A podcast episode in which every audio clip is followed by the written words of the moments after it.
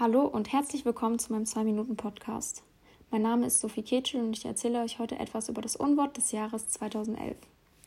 Unter mehreren hundert Vorschlägen fiel die Wahl dieses Mal auf den Begriff Dönermorde und wurde somit das Unwort des Jahres 2011.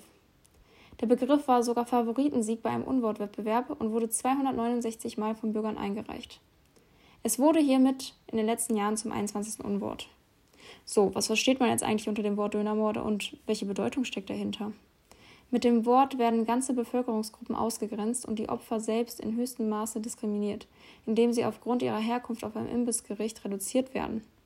In einer beispielslosen Mordserie wurden zwischen 2000 und 2006 neun ausländische Kleinunternehmer mit derselben Pistole getötet.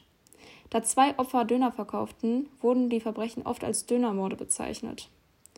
Die Ermittlungen blieben aber erfolgslos, bis die Tatwaffe in einem Versteck der rechtsextremen Zwickauer Zelle gefunden wurde. Jahrelang dachte man, dass die in den Jahren von 2000 bis 2006 Ermordeten in kriminelle Geschäfte verwickelt waren und es sich bei den Morden um Racheaktionen aus dem türkischen nationalistischen Milieu handelte. Nach Meinung der Jury stützte die Bezeichnung Dönermorde diese Annahme.